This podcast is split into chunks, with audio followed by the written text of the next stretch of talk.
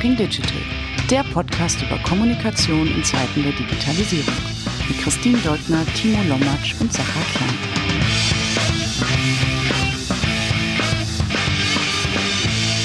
Herzlich willkommen zu einer neuen Ausgabe des Talking Digital Podcast.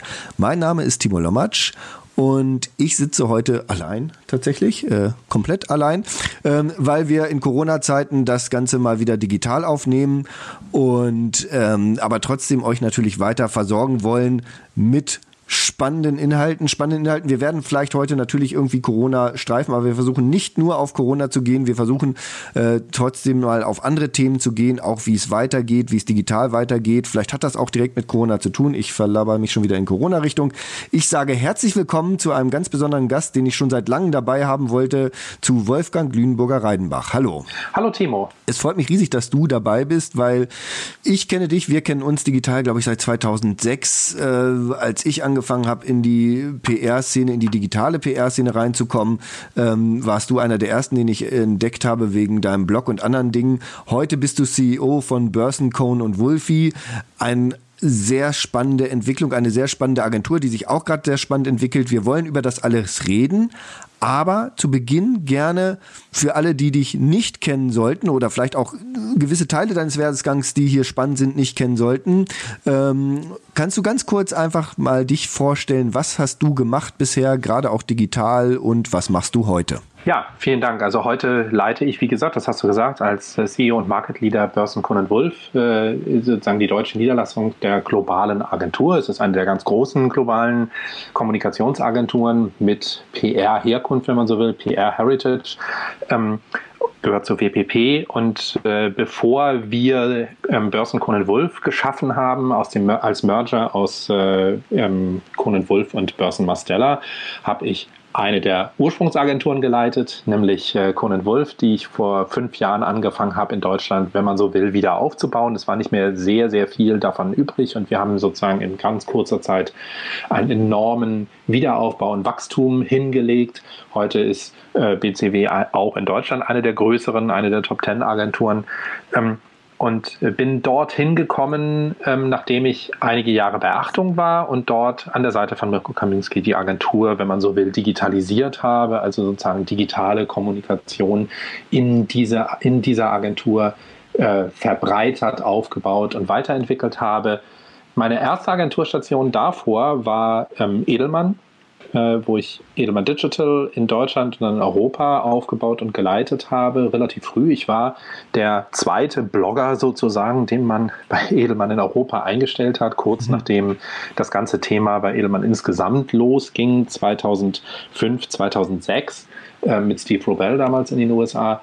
Ähm, ja, und bin eben tatsächlich in Agenturen und in leitende Funktionen von Agenturen gegangen, weil ich zu dem Zeitpunkt tatsächlich einer der ja, wenigen Leute im PR-Zirkus war, die schon relativ viel Erfahrung mit dem, was wir damals Web 2.0 nannten, hatten. Ah, ich bin also eigentlich kein klassischer Digitaler, sondern habe ursprünglich mal Theologie studiert und dann Radio gelernt, ähm, habe bei News Aktuell ähm, Dienstleistung entwickelt und äh, war in der Vertriebsleitung und habe äh, sozusagen irgendwann angefangen, einen Blog zu schreiben, 2003 genauer gesagt, also auch schon irgendwie ein paar Jahre her, und mich damit zu beschäftigen. Und bin im Grunde sozusagen über das eigene Publizieren, über das eigene Experimentieren mit dem, wie gesagt, was wir damals Website 0 genannt haben, in dieses Thema reingewachsen.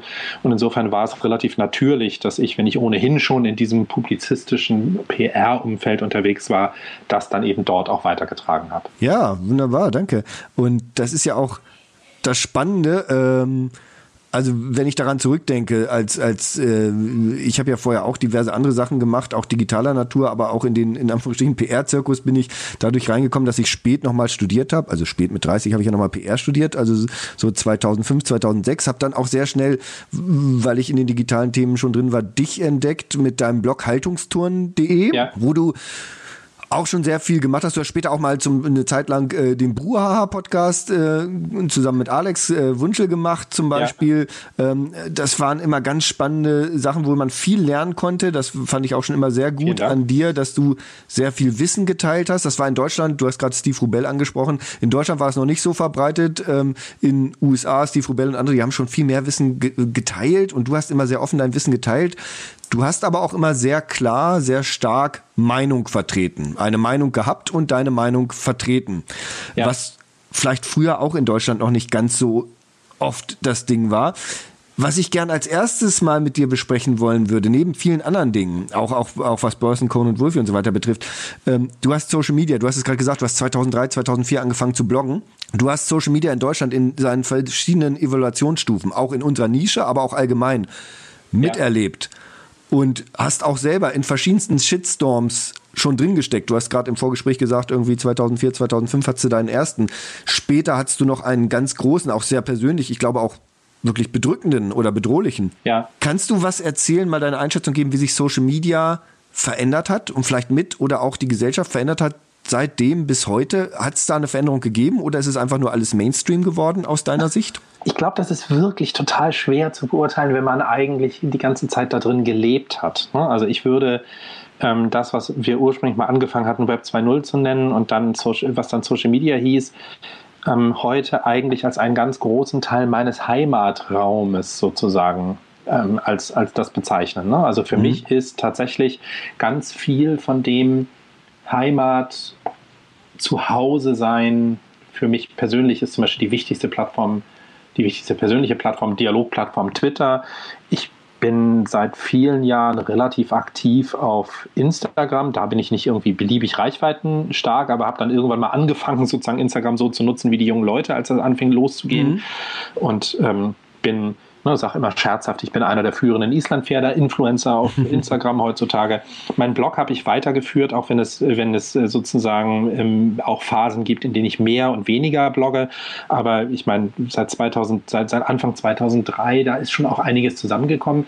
Ähm, insofern bin ich gar nicht sicher, ob ich das wirklich so abschließend beurteilen kann. Vielleicht aber schon an so Stellen, es gibt ja Gründe, warum ich beispielsweise irgendwann Facebook den Rücken gekehrt habe. Ne? Ähm, und das ist vielleicht auch ganz, ganz typisch für meine Wahrnehmung dessen, ähm, was dort passiert. Denn als wir angefangen haben, uns in diesen Bereich, oh, das klingt schon fast wie Opa als vom Krieg, ne? als wir angefangen haben, uns in diesen Bereich reinzubegeben damals. Vielleicht ein ähm, schöner Titel für diese Folge, das nenne ich Opa erzählt vom Krieg. äh, also genau, als wir angefangen haben, uns damals in diesen Bereich reinzubewegen, ähm, hatte das ganz viel mit dem Clue Train Manifest zu tun, dass viele von uns, die wir damals so mhm. Anfang, äh, in den Anfang der 2000er uns damit beschäftigt hatten, nach dem ähm, New Economy Crash sozusagen, ähm, äh, waren eigentlich in gewisser Weise inspiriert von damals vom Clue Train Manifest, also von der Idee Märkte sind Gespräche. Es geht darum, tatsächlich zu sprechen. Die, das Versprechen von Web 2.0 war im Grunde das, wofür das Internet mal geschaffen worden war, wieder zurückzuerobern, Menschen eine Stimme zu geben. Und ich glaube, das hat tatsächlich auch ähm, nachhaltig Kommunikation und auch Gesellschaft und Politik verändert. Ich bin ja Theologe, das heißt, ich, ähm, ich habe mich relativ auch intensiv mit, ich sag mal, äh, Gesellschaftsumbrüchen beschäftigt, ähm, ne, also mit dem äh, sozusagen historisch, auch mit dem Aufkommen vom Christentum, mit der Reformation. Ähm, und ich würde tatsächlich das, was ähm, Social Media im weitesten Sinne ist und auch für die Gesellschaft und Politik und Kommunikation bedeutet, ähm, tatsächlich vergleichen wollen in der Auswirkung mit der Erfindung des modernen Buchdrucks, also mit diesen beweglichen Lettern, die auch erst die Reformation möglich gemacht haben im 14., äh, im 15. Jahrhundert.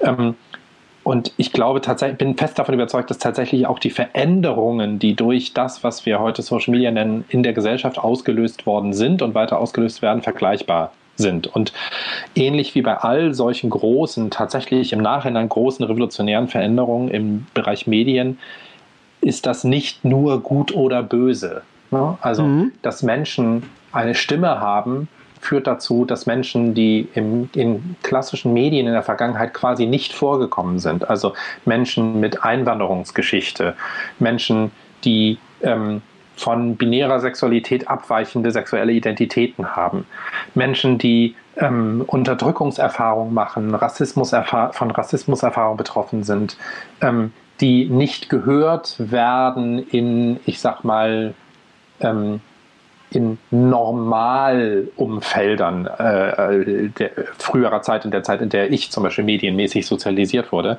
die bekommen Stimmen und werden hörbar.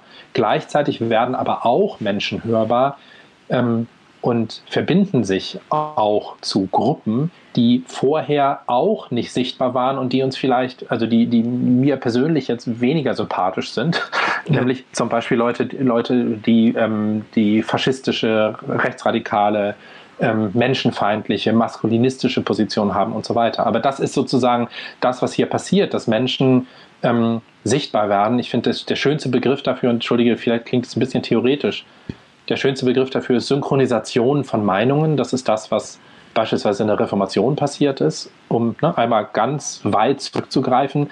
Warum war Luthers Reformation erfolgreich und die davor nicht? Ganz einfach, also jetzt sehr, sehr holschendartig, mhm. weil wenn ich in einer kleinen Stadt war und ein Flugblatt von Luther haben wollte und festgestellt habe, dass es ausverkauft ist, wusste ich, dass mindestens noch 100 weitere Leute dieses Flugblatt haben wollten oder gelesen haben. Ich habe mich also getraut, dazu zu stehen, dass ich eine abweichende Meinung habe. Das nennt man Synchronisation von Meinungen und von Haltungen. Und das findet eben ganz stark vermittelt durch soziale Medien statt. Und das ist etwas, was im Übrigen auch für professionelle Kommunikation ja etwas ist, was wir nutzen, was wir inspirieren, wo wir Hilfe bieten und so weiter. Wunderbar erklärt und zusammengefasst und vor allen Dingen also das mit, mit, mit, mit Luther, das, äh, diesen, diesen Aspekt hatte ich noch nicht. Ich hatte schon, ich hatte schon den mit dem, mit dem Buchdruck. Und ähm, also in Anführungsstrichen, was man ja auch immer bei digitalen Disruption sagt, die auch jetzt in der Kommunikation volltrifft, diese Demokratisierung der Produktionsmittel. Ja. Für, für weite Teilen einfach jetzt möglich, äh, sich genauso zu synchronisieren in den Meinungen und die Meinung öffentlich zu machen. Und ich glaube, was wir damals mit Cluetrain-Manifest ein bisschen idealistisch vielleicht nicht gesehen haben, was du gerade gesagt hast, ist, dass, dass das halt einfach für alle gilt. Und für alle Bereiche und für alle. Und ich habe das Gefühl, ich weiß nicht, ob es dir so geht, ähm, dass in den letzten Jahren die, wie du gesagt hast, die faschistoideren mehr oder rechten oder reaktionären Konservativen ähm, im negativen Konservatismus, es gibt ja durchaus positiven Konservatismus für mich, aber auch im negativen Konservativen Stimmen ja. weit mehr sich dessen bemächtigen als früher und weit mehr nutzen. Ja, naja, also Teile, Teile dieses Diskurses waren natürlich immer auch, äh, auch mächtig sozusagen im klassischen Mediendiskurs. Ich glaube, dass, dass das äh, viel größere Problem ist, und das hat, ähm, schönen Gruß, der Kollege Michael Seemann vor einiger Zeit mal ganz, wie ich finde, wirklich sehr, sehr inspirierend zusammengefasst unter dem Begriff Demokratisierung der Wahrheit, ähm, mhm, dass ja. wir einfach die Situation haben, dass auf einmal die Frage, was ist wahr und was ist nicht wahr, und da bin ich als Theologe ja sozusagen, ähm, mhm. äh, habe ich eine Meinung dazu, ob es, das, ob es das geben kann oder nicht, aber äh, im Grunde wird, was ist wahr und was ist nicht wahr, auf dem Marktplatz verhandelt. Ne? Ich habe es im Internet gelesen, also es ist wahr, tausend Leute haben mir zugestimmt, also es ist wahr.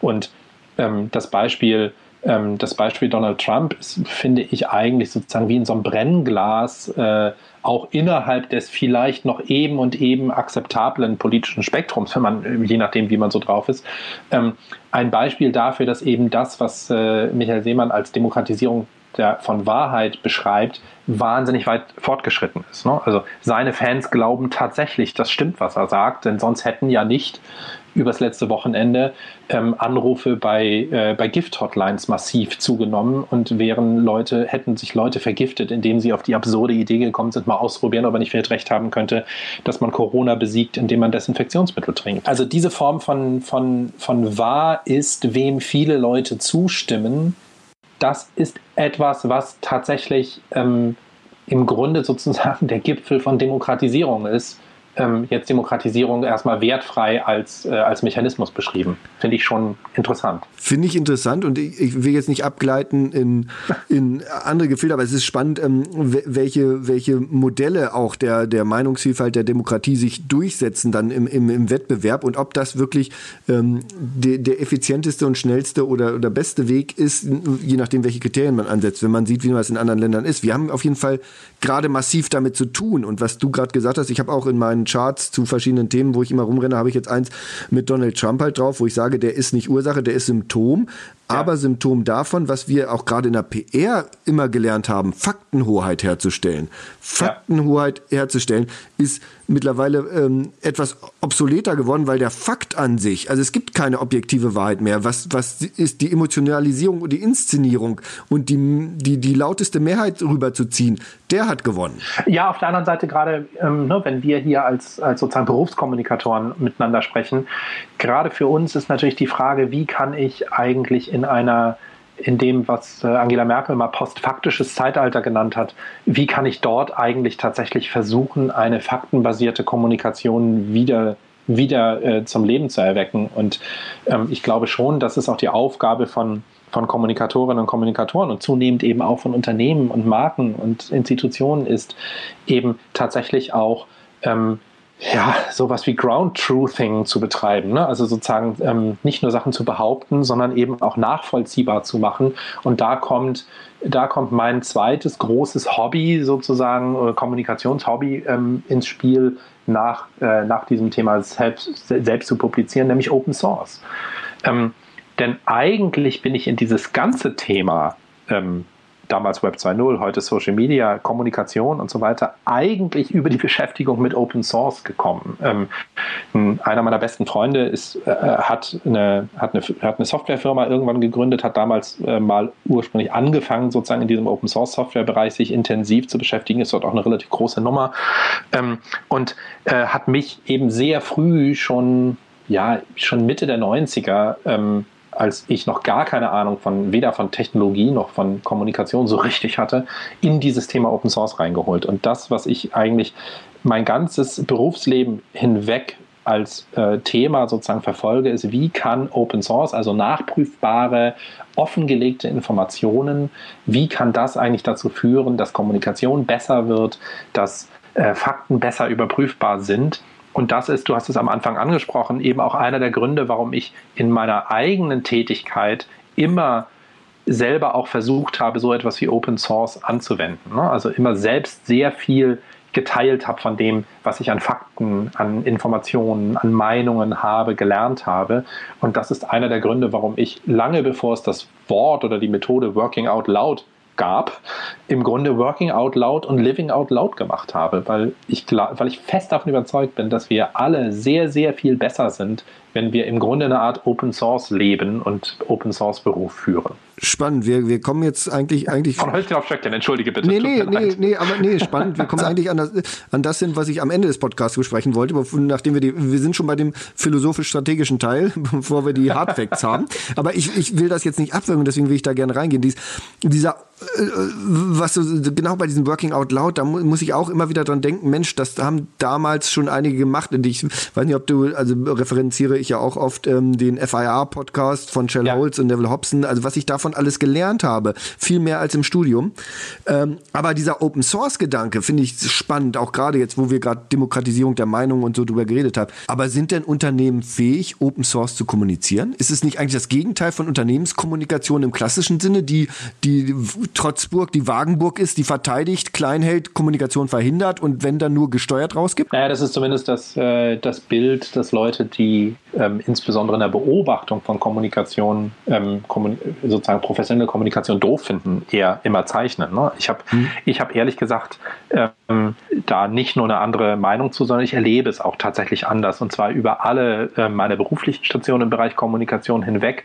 Das, was PR oder sozusagen Berufskommunikation ist, ist natürlich, dass ich versuche, den Diskurs mit, mit meiner Meinung, mit meiner Haltung, mit, mit meinem Auftraggeber auch mitzugestalten. Aber ich werde nur dann erfolgreich sein können damit, wenn ich zeigen kann, warum bestimmte Sachen so sind. Vielleicht ist das einer der Gründe, warum ich, äh, warum ich, seit ich bei, äh, bei BCW und vorher bei Conan Wolf äh, bin, eben auch das gesamte Thema Gesundheits- und Pharmakommunikation so extrem liebe, weil das äh, ist das Paradebeispiel dafür, dass ich halt immer faktenbasiert operieren muss und eben auch diese Fakten nachvollziehbar öffnen muss. Für mich wäre das im Grunde so eine Art Bild, ich weiß, dass das, äh, dass das so nicht hundertprozentig funktioniert, aber als, als Leitmotiv im Grunde sozusagen alles das, was äh, ich intern sage, kann ich in ganz, ganz vielen Fällen auch extern sagen. Das ist ja die Idee von Working Out Loud und mhm. von, von, von sozusagen Open Source gesteuerter Kommunikation.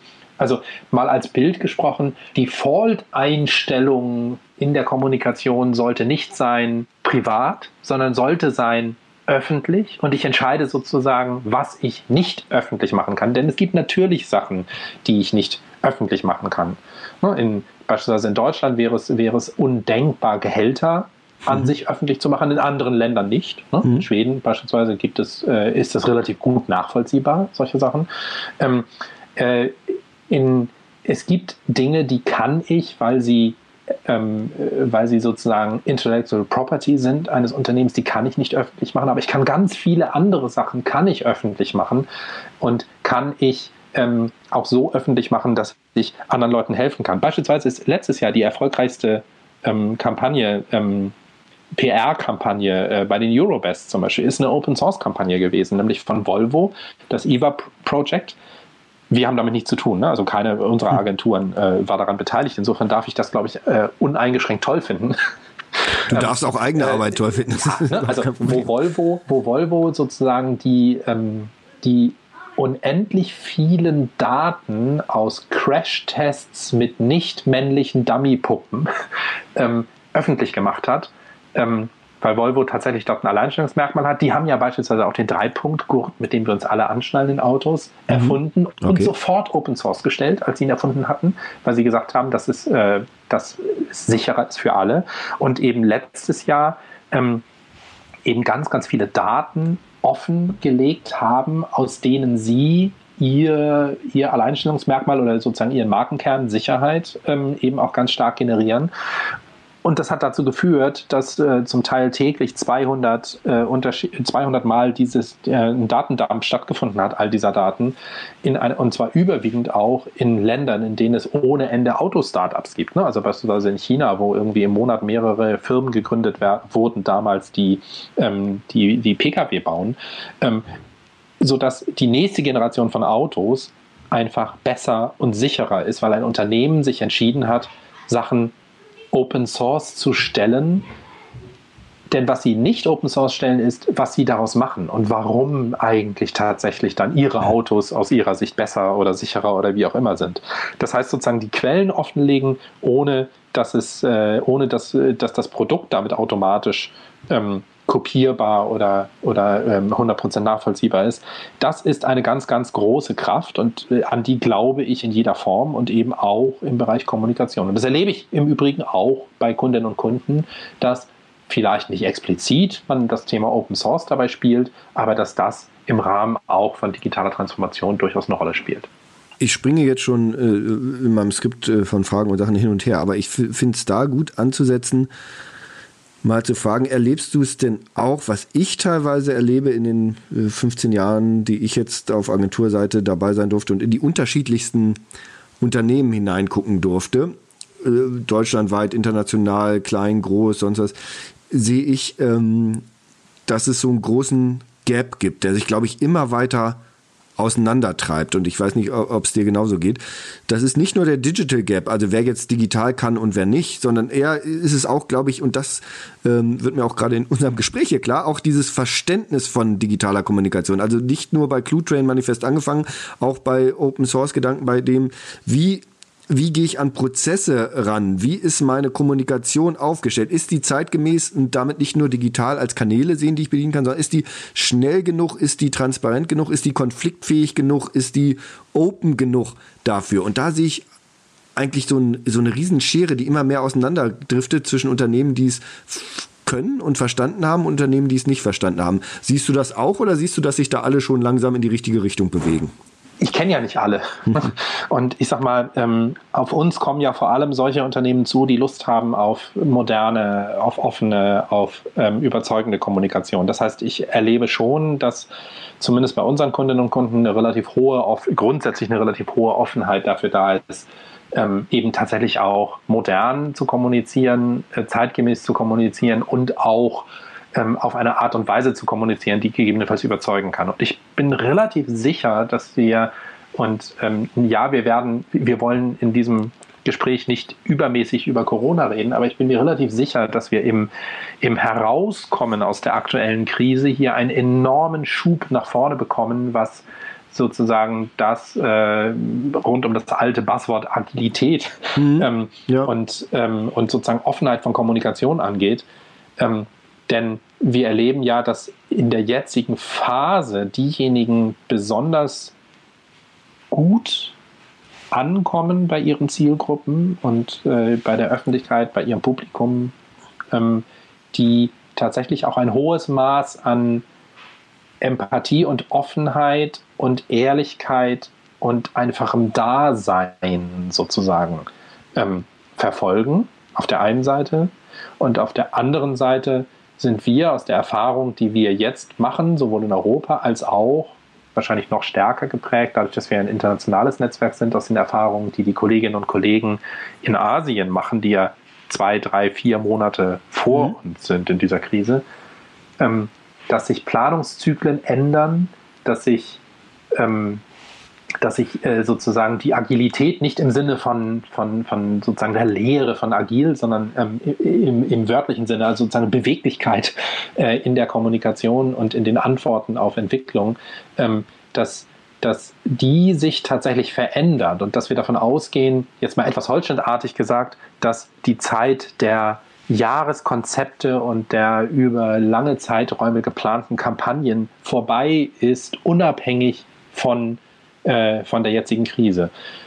Und das wäre auch vorher schon sinnvoll gewesen, wird jetzt beschleunigt. Und das finde ich ganz großartig, ne? denn äh, ich finde diesen Spruch einfach sehr, sehr schön, wie es wird, e-, wir gehen eben nicht zurück zur alten Normalität, denn die alte Normalität hat leider nicht funktioniert sondern wir sind dann eben in einer neuen Normalität, die sehr viel stärker angepasst sein wird an das, wie Menschen arbeiten, wie Menschen agieren, wie Menschen denken, wie Menschen diskutieren. Ja, also das sehe ich auch auf jeden Fall. Und dass, dass, dass ähm, diese Corona-Phase wirklich ein Katalysator dafür ist, ja. der das ganz massiv raushört. Und in dem Sinne, also ähm, ich weiß nicht, ob das das richtige Wort ist oder nicht, aber ich freue mich richtig auf die Zeit danach. Also ich habe. Ich meine, darauf freuen wir uns wahrscheinlich ja, alle. Da freuen wir uns alle drauf. Genau, ja, ja, nee, da freuen wir uns alle drauf. Aber ich freue mich richtig auf, auf die, was man jetzt teilweise sieht, was möglich ist, was möglich gemacht wird, was, was, ja. was kommt. Also ähm, finde ich super spannend. Also da, da, da, da freue ich mich drauf. Ähm, lass uns mal jetzt aber äh, tatsächlich noch mal einen Schritt zu, zurückgehen oder einen Seitenstep nehmen. Vielleicht kannst du auf einiges Bezug nehmen, was wir eben gerade schon angesprochen haben. Ähm, wenn wir über Börsenkorn und Wulfi reden, eigentlich will ich würde ich gern früher schon mal anfangen und, äh, und einfach fragen, Conan Wolfie lag, also du hast es selber schon gesagt, als du da hingegangen bist, lag das am Boden. Ne? Also das war eigentlich. Äh, da war nicht mehr viel, sagen wir mal nee, so. Da ja. war nicht mehr viel Personell, Etat, sonst was, ja. also in Deutschland. Ne? Und, ja, und man dachte eigentlich, da, da geht gar nichts. So, dann bist du da hingegangen und ihr seid in kürzester Zeit enorm gewachsen. Ja. Warum? Bei sowas musst du immer auch Glück haben. Ne? Also, mhm. ähm, im Grunde so im Nachhinein betrachtet äh, war es ja eigentlich eine total dankbare Aufgabe, weil schlechter konnte es nicht werden. Sozusagen als, äh, als deutsche Niederlassung einer Netzwerkagentur hast du sozusagen ein, ein, ein gewisses stabiles Grundrauschen an Geschäft, das über international kommt. Ne? Das, heißt, mhm. das heißt, ich konnte nicht mehr viel kaputt machen und hatte dann sicherlich auch Glück, dass ich sowohl ähm, bei Menschen, die noch da waren, einige wirklich ganz, ganz tolle Kolleginnen und Kollegen vorgefunden habe und zum anderen ähm, dadurch, dass wir dann relativ schnell die ersten auch großen Etats gewonnen haben mit Kreativität und mit einfach hoppla, jetzt kommen wir, wenn man so will. Also sozusagen ähm, mit der Naivität des lass uns doch mal was ausprobieren. Ich gemeinsam mit dem Team, dass wir das dann schon da war, einfach wenn man so will, eine Agentur bauen konnte, ähm, wie ich es wollte. Ne? Also der, der ganz große Vorteil am, am Neuaufbau und dann wiederum für mich als jemand, der ähm, gerne Sachen aufbaut, aber ähm, auch gerne dabei ganz ehrlicherweise auch angestellt ist, ähm, ist es eben, äh, ist es sozusagen ein, ein, ein spannender Alternativweg zum Gründen einer eigenen Agentur, ist eben sozusagen in einem Netzwerk eine Agentur aufzubauen, aber eben mit Menschen, dadurch, dass ich auch schon ein bisschen Berufserfahrung hatte, auch in Agenturen war, viele Leute auch kannte, mit Menschen, mit denen ich Lust hatte zu arbeiten. Und wir uns im Grunde ähm, ein Team zusammengebaut haben, das gut funktioniert, das eine gemeinsame Idee von Kommunikation hat, das äh, in eine gemeinsame Richtung läuft und ähm, dass, äh, dass ich einfach auch vertraut. Also ich merke, dass ich funktioniere und dann auch wirklich am besten bin, wenn ich um mich herum Menschen habe, denen ich tatsächlich äh, voll und ganz vertrauen kann und wo ich Anführer sein kann und nicht Manager sein muss. Und ähm, mit, dieser, mit dieser Form von Leichtigkeit ähm, eben an Sachen ranzugehen, die und dann eben auch das Glück zu haben, ehrlicherweise, dass wir, äh, dass wir eben ein paar Sachen, zu ein paar Sachen eingeladen wurden, dann gut genug zu sein, dass wir sie gewinnen und dann eben hinten raus abliefern, eben tatsächlich auch ein Team zu haben, das in der Lage ist, solche kreative Kommunikation, das war, ist, ist auch alles andere als selbstverständlich, äh, in der Lage ist, solche kreative, digital inspirierte Kommunikation auch wirklich auf die Straße zu bringen und abzuliefern und damit dann auch Erfolge zu feiern. Ähm, das hat da sehr, sehr geholfen, ehrlich gesagt. Du hast gerade davon gesprochen, du konntest dir eine Agentur bauen, wie du sie wolltest. Hat das, ähm, hat das jetzt nur mit den Personen zu tun? Die du zusammenbaust, oder hat das auch mit Prozessen, Strukturen der Denke von Kommunikation zu tun, die du da anders gebaut hast, wie du sie wolltest? Conan Wolf damals war eine Agentur, die, die sehr stark ähm, so eine Art Startup-Modus hatte. Und ähm, das ist im Übrigen etwas, was wir auch jetzt sozusagen in einem in enorm skaliert, mhm. ähm, auch bei BCW ähm, im Moment schaffen, auch global. Also grundsätzlich ähm, habe ich natürlich nicht meine Agentur gebaut, sondern bin eingebunden in ein internationales, globales Netzwerk. Ähm, das aber, und deshalb, deswegen bin ich eben auch auf diese Reise gegangen damals, äh, die die Kolleginnen und Kollegen, mit denen ich gesprochen hatte, also Scott Wilson als Europapräsidenten und vor allem Donna Imperator als unsere globale CEO. Und nein, ich bin nicht nur zu Conan Wolf gegangen, weil ich wollte, dass meine Chefin Imperator heißt, weil das absolut total faszinierend und großartig ist. Nee, sondern weil ich den Eindruck hatte, hier sind Menschen, die eben genau diese Form von ähm, von Kultur, von Art von Arbeiten, von Dynamik, von von dieser Mischung aus Selbstbewusstsein, ähm, Naivität und Freiheit und Zielgerichtetheit, Ziel, Ziel, Zielgerichtetheit eben auch tatsächlich haben und wollen.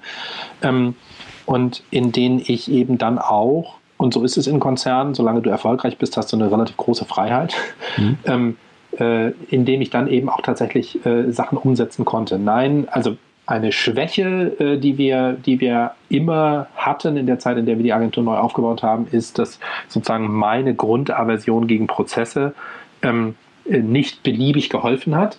Ähm, aber ich tatsächlich dann, glaube ich, ähm, hinreichend erwachsen bin, mir Menschen an die Seite zu holen, die deutlich prozesssicherer sind als ich und äh, dann eben das auch machen. Aber dass es eben nicht um Prozesse in erster Linie geht, sondern um Menschen mit einer gemeinsamen Haltung, mit einer gemeinsamen Philosophie, mit einem gemeinsamen Willen, etwas zu tun. Das, was uns, glaube ich, auch bis heute auch bei, äh, bei BCW unterscheidet und zwar nicht nur in Deutschland, sondern auch tatsächlich in vielen, vielen anderen Ländern auch, ist, ähm, du kommst rein und weißt, ah, das hier ist ein Büro von BCW. Ähm, weil die Menschen auf eine ganz, ich weiß gar nicht, wie ich es genau beschreiben sollte, ohne dass es irgendwie esoterisch oder sektenartig klingt, denn das ist es ja eigentlich gar nicht. Aber es sind Menschen, die eine bestimmte Art haben, ähm, äh, auf, mit einer angelsächsischen Freundlichkeit plus Verbindlichkeit ähm, eben auf Themen zuzugehen, aus einer ähm, aus äh, sozusagen hermeneutischem Wohl, mit hermeneutischem Wohlwollen miteinander umzugehen und daraus einfach wirklich kraftvolle Kommunikation zu entwickeln. Und das äh, ist in den ersten Jahren absolut beglückend gewesen. Das hilft auch durch schwierigere Phasen und niemand kann ja verhehlen, dass wir im Moment eine schwierige Phase haben, logischerweise, wie alle Unternehmen. Ähm, und das hilft einfach tatsächlich auch Sachen anders zu machen und anders aufzubauen und auch anders auf Kundinnen und Kunden zuzugehen und sie anders zu überzeugen. Und das äh, finde ich einfach sehr schön. Du hast gerade auch schon von der Kultur gesprochen und äh, sie auch schon versucht äh, zu umreißen. Was ich dann extrem spannend fand, als ich dann gelesen hat, äh, Burson Marsteller und Conan Wolfie wird zusammengetan die Entscheidungen dafür sind natürlich irgendwo in den USA gefallen und auf globaler Ebene. Dann in Deutschland auch und du wirst der Chef von das Ganze.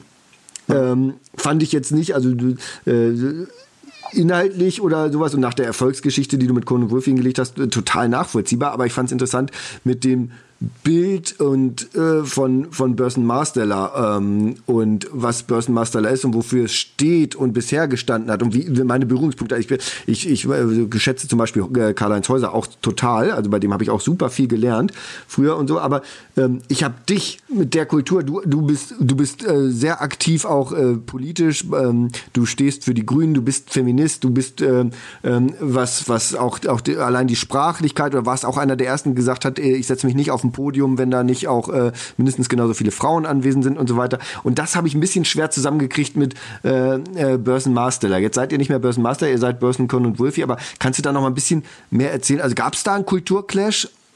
Hat sich die Kultur gewandelt und, und wofür, wofür also steht ihr heute wirklich? Also was macht ihr heute? Was, was macht euch anders? Also das eine ist, dass Menschen mit unterschiedlichen Haltungen, mit unterschiedlichen politischen Überzeugungen, mit unterschiedlichen Meinungen ähm, in einer Agentur zusammenzubringen, total wichtig ist. Ich stelle ja nicht nur Leute ein, also auch bei Leuten, ne, die, die ich sozusagen aktiv einstelle, ich stelle ja nicht nur Leute ein, die mit mir einer Meinung sind. Ne? Ähm, mhm.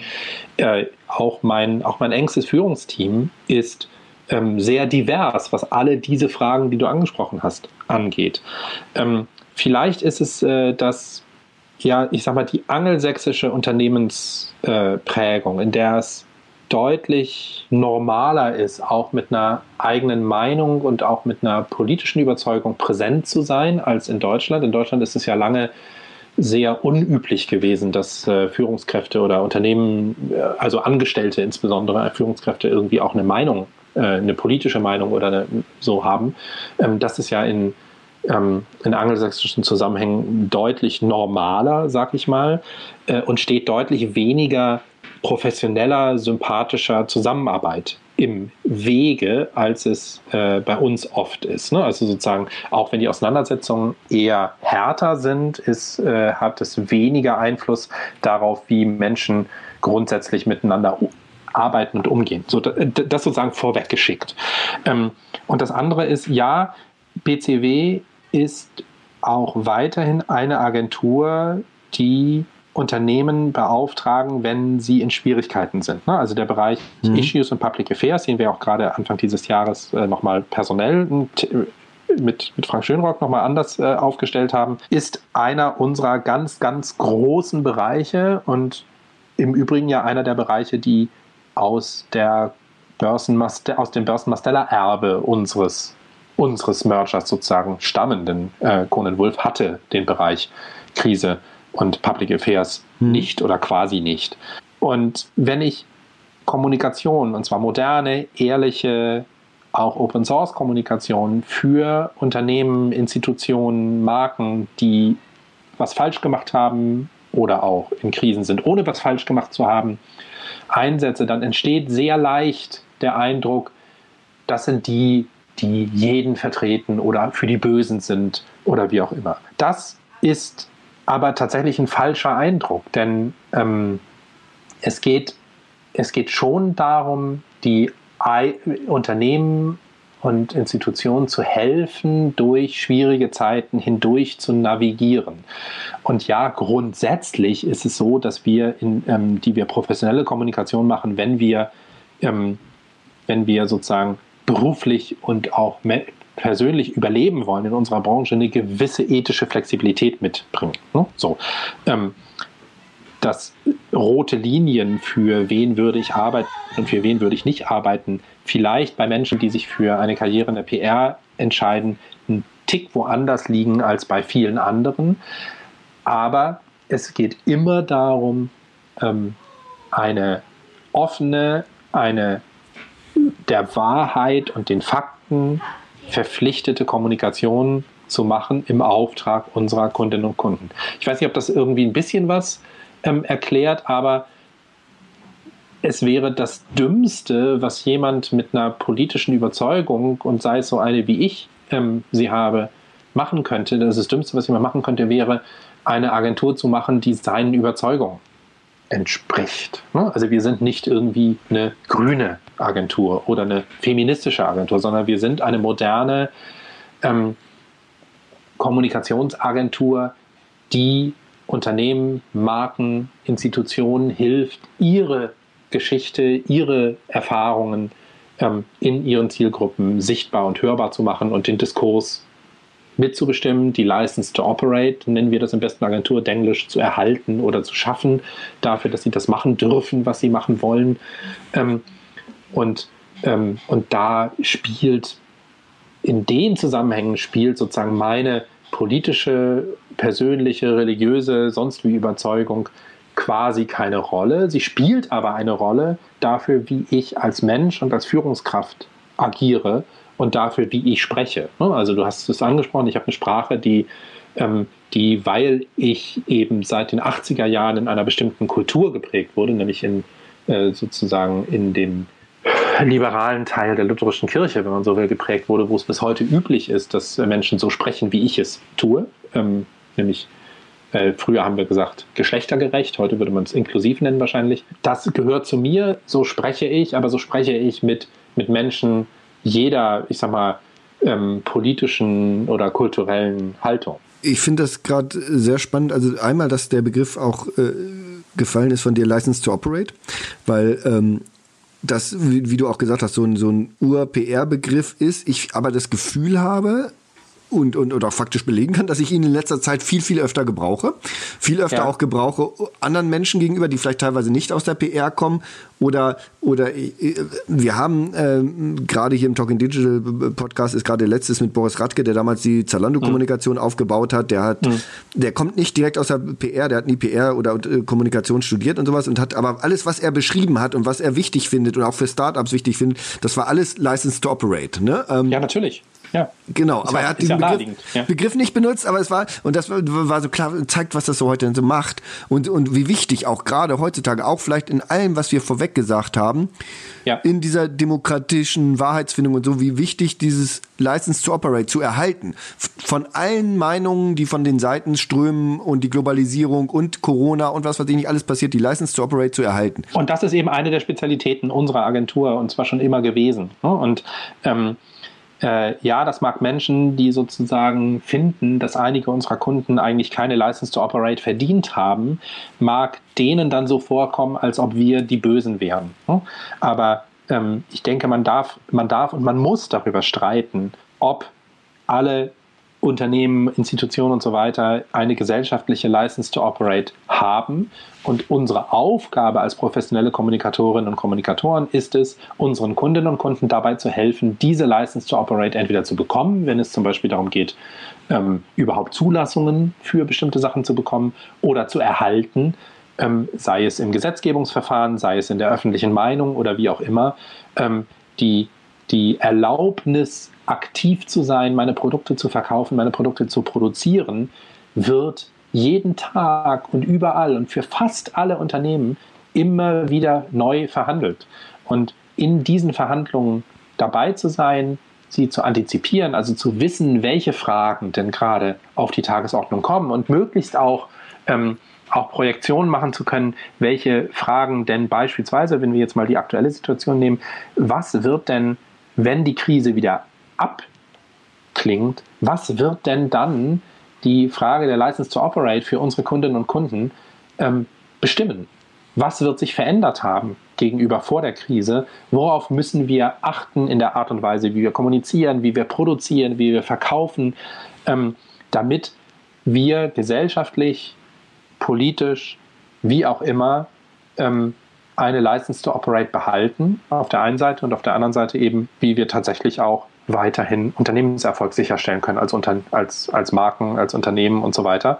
Und da spielt überall Kommunikation und strategische Beratung im Bereich Kommunikation und auch taktische Beratung und Trendvorhersagen äh, und so weiter spielt da eine ganz, ganz große Rolle. Und das alles ist sozusagen moderne Kommunikation und ist nicht beschränkt nur auf Leute, bei denen jeder und jede sofort sagen würde, ja, Völlig klar. Und das ist genau das auch, was ich nicht anschneiden wollte in diesem Podcast und auch nicht anschneiden werde, nur kurz reinwerfen muss, weil ich es einfach muss.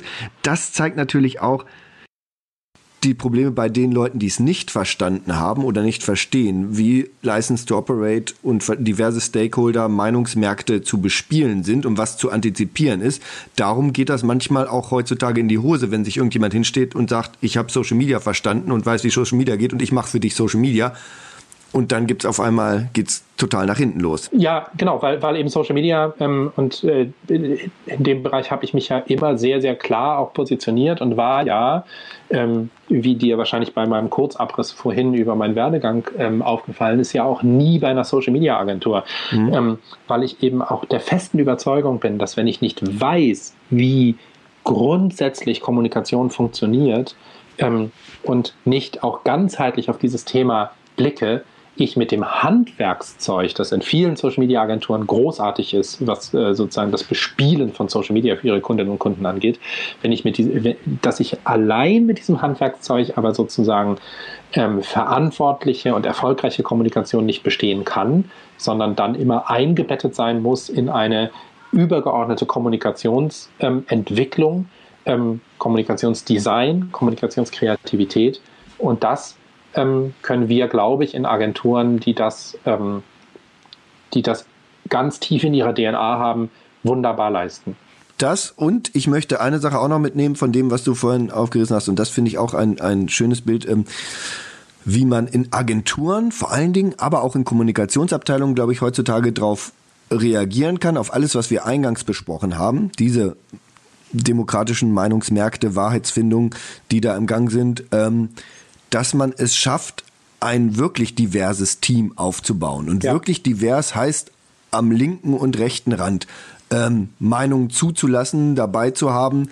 Ähm, sie müssen jetzt in beide Richtungen nicht extremistisch sein, aber dass man wirklich, also diverses Team heißt wirklich, dass ich ähm, nicht nur das, was mir jetzt als typisches Bild äh, von amerikanischen Konzernen zu diversen Teams einfällt, sondern wirklich ein diverses Team habe und genau diese widerstrebende Meinung, diese Konfliktfähigkeit in meinem Team auch herzustellen, diese konstruktive Konfliktfähigkeit, was ihr ja dann bei ähm, Börsencon und Wolfi einigermaßen gut hinkriegt, wenn ich das. Also das Team glaube ich, da geht es nicht nur um Meinungen, sondern da geht es auch um Erfahrungen. Ne? Also genau. ich glaube, hm? ich glaube, dass ich einfach unterschiedliche ähm, Lebenserfahrungen in einem Team brauche, weshalb ich auch glaube, dass es auch altersgemischte Teams immer geben muss, dass es sozusagen ja.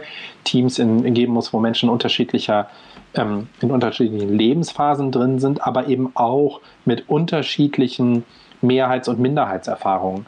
Ähm, und vielleicht bin ich dafür in gewisser Weise sensibilisiert, weil ich mich zwar sozusagen im Rahmen des äh, Mainstreams, aber immer so ein bisschen am Rand des Main Mainstreams bewege. Ne? Also ich habe religiös sozusagen eine, eine Meinung, die eher am Rand oder eine, eine, einen Glauben oder eine Haltung, die eher am Rand des Normalen liegt. Politisch bin ich sozusagen nicht 100% in der Mitte ähm, und so weiter. Also das heißt, das heißt sozusagen so eine gewisse Grundsensibilität dafür nicht automatisch zur Mehrheit zu gehören ähm, hilft, glaube ich, für professionelle moderne Kommunikation. Würde ich auch sofort unterschreiben.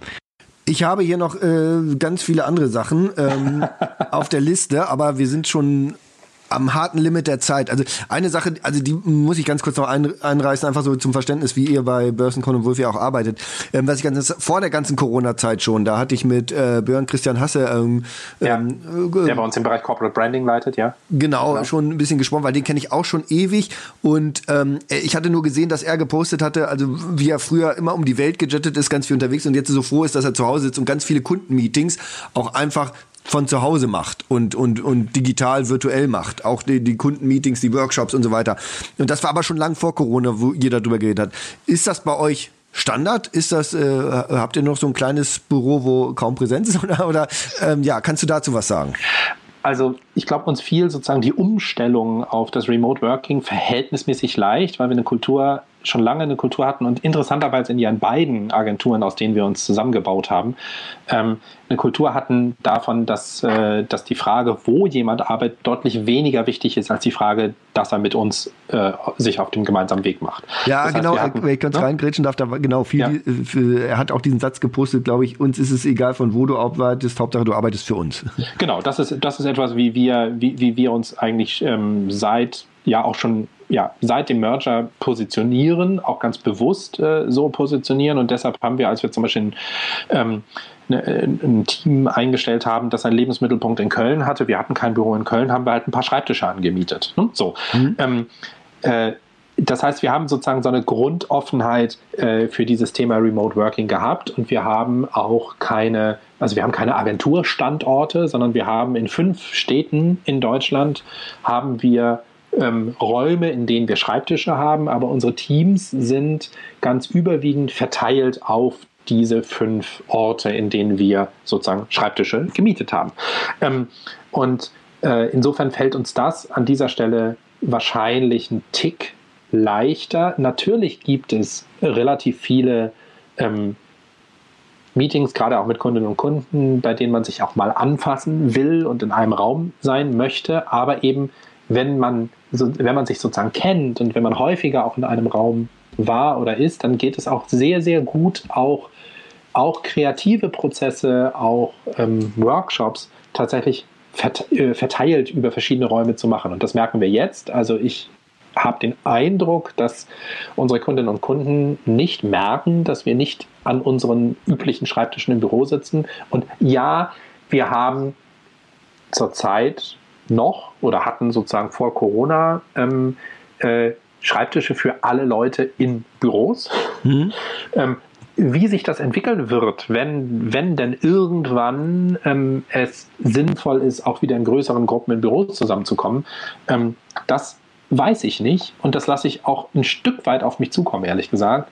Ähm, weil wir schon merken, dass es Sachen gibt, ähm, die super sind, die man auch anders machen kann. Aber immer mal wieder in einem Raum zu sein, sein finde ich persönlich auch wichtig, ähm, weil ich tatsächlich ich sage das immer so, auch Leute mal anfassen ne? oder Leute mal riechen oder wie auch immer können. Das klingt ein bisschen albern, aber es mhm. sind eben doch auch Sachen, die ein bisschen fehlen, wenn man irgendwie doch sehr weit verteilt äh, arbeitet. Aber auf der anderen Seite, und das ist das, was weshalb vielleicht auch ähm, globale Netzwerke relativ gut zurechtkommen, gerade mit der Situation, ähm, wir arbeiten ja in sehr vielen Fällen für sehr viele unserer Kundinnen und Kunden ohnehin mit Teams, die über die ganze Welt verteilt sind an einem Thema.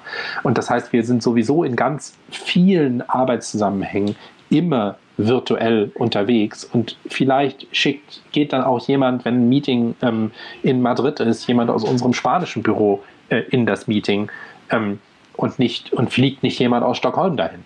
So, ähm, und ich glaube, das ist gut. Spannende Zeiten, in denen wir leben, spannende Zeiten, was das verändert und äh, spannend, wie ihr da schon aufgestellt wart. Und ich glaube, es wird auch sehr spannend sein, das weiter zu verfolgen, was ja. bei euch passiert, was bei dir passiert. Wer das möchte, digitaler Natur und dich bei Twitter verfolgen will, deinem Blog nachlesen will, was 2005 los war, der kann das alles finden unter talkingdigital.de. Da haben wir alle Show Notes zusammengepackt zu dieser Folge und alle Links zu dir. Ansonsten einfach nach Wolfgang Lüneburger Reidenbach auch googeln. Das ist nicht, nicht so oft verbreitet, der Name. Oder Lübü, wie die Abkürzung immer war. Auch alte Bruhaha-Folgen Folgen mit Alex Wunschel sind auch immer wieder gut. Also da sieht man auch, dass sich gar nicht so viel verändert hat im Bereich der Shitstorms und der Shitstorm-Bewältigung.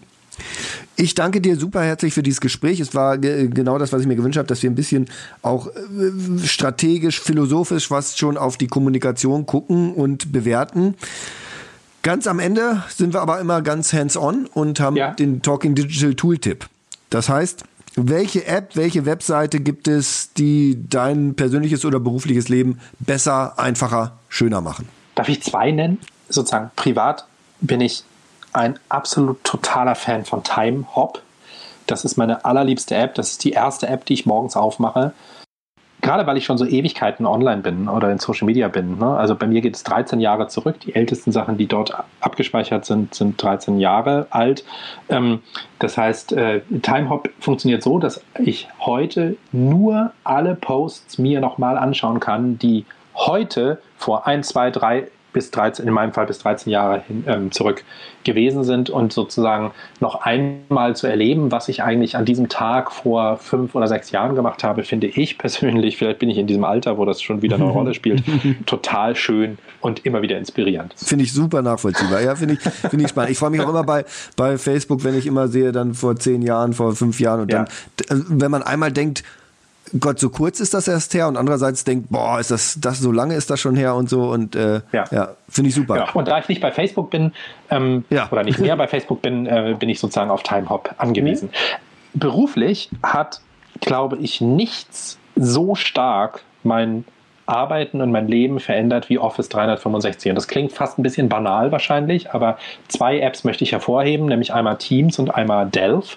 Äh, Delph ist sozusagen ähm, eine dieser ähm, ganz tief im Untergrund von Office 365 liegenden Sachen, ähm, äh, wo Dokumente, die entweder in meinen Mails oder äh, im Bearbeiten sozusagen in letzter Zeit waren, ähm, egal wo sie innerhalb äh, dieser, dieser Cloud sind, sozusagen ähm, äh, mehr oder weniger chronologisch geordnet sind. Das heißt, ich kann ganz, ganz schnell alle möglichen Sachen wiederfinden, mit denen ich mich in den letzten Tagen beschäftigt habe und tatsächlich Teams hat das Arbeiten bei uns in der Agentur so radikal verändert und so viel Nähe ohne physikalische Nähe geschaffen. Und, ähm, das ist ganz, ganz großartig. Ähm, insgesamt äh, dieses ganze Thema, ähm, dass alles, alles in der Office 365 Cloud abliegt, dass ich an meinem, an meinem iPhone Präsentationen bearbeiten kann, dass ich äh, sozusagen ähm, alle diese Sachen, egal auf welchem Gerät, egal wo ich gerade bin, ähm, äh, sozusagen seamlessly weitermachen kann. Das hat äh, mein Arbeitsleben radikal verändert und ehrlicherweise auch sehr stark dazu beigetragen, dass so etwas wie äh, Work-Life-Balance größer geworden, besser geworden ist ähm, und nicht etwa zur Versklavung sozusagen. Ähm, und insofern da bin ich wirklich ein ganz großer Fan von. Finde ich einen super spannenden Tipp am Ende, weil ich gerade sehe, auch wie gesagt, Corona-Katalysator und begleitend dazu greift dieses Teams um sich. Also immer mehr Kunden ziehen auf Teams, immer mehr Kunden wollen mit Teams arbeiten. Ähm, wir können immer besser mit Teams arbeiten und Teams ermöglicht halt ganz vieles von dem an Agilität, wie du gerade gesagt hast, an ähm, ortsunabhängigen Arbeiten, an diesem äh, Work-Life-Balance besser hinkriegen und ähm, transparenter, offener zusammenzuarbeiten, das ermöglicht das erst. Und ähm, also vielleicht hätten es einige gedacht, vielleicht hättest du gedacht, ich hätte nie gedacht vor zehn Jahren, dass Microsoft nochmal diese für mich Wende hinkriegt und so immens zukünftige Relevanz schaffen wird für die Arbeitsprozesse. Hätte ich nicht gedacht. Ja, dass sie nach Excel tatsächlich weiterhin gute Software schaffen. Ja, also Wahnsinn. Und jetzt auch wirklich, also, also wirklich jetzt meilenweit nach vorne preschen und Grundstein legen. Also finde ja. ich super spannend. Dann finde ich äh, ganz interessant, dass äh, du das äh, so einschätzt, auch aus deiner Sicht äh, mit Office 365. Äh, also äh, spannend. Vielen herzlichen Dank für dieses Gespräch. Wir schaffen es wahrscheinlich gerade noch kurz unter 60 Minuten. Wie gesagt, wir sehen uns online und ich danke dir ganz herzlich. Bis bald. Das war der Talking Digital Podcast von Christine Deutner, Sacha Klein und Timo Lommatsch. Wir freuen uns über Feedback, Anregungen, Kritik und Wünsche. Schreibt an kontakt.talkingdigital.de oder geht auf www.talkingdigital.de und kommentiert dort.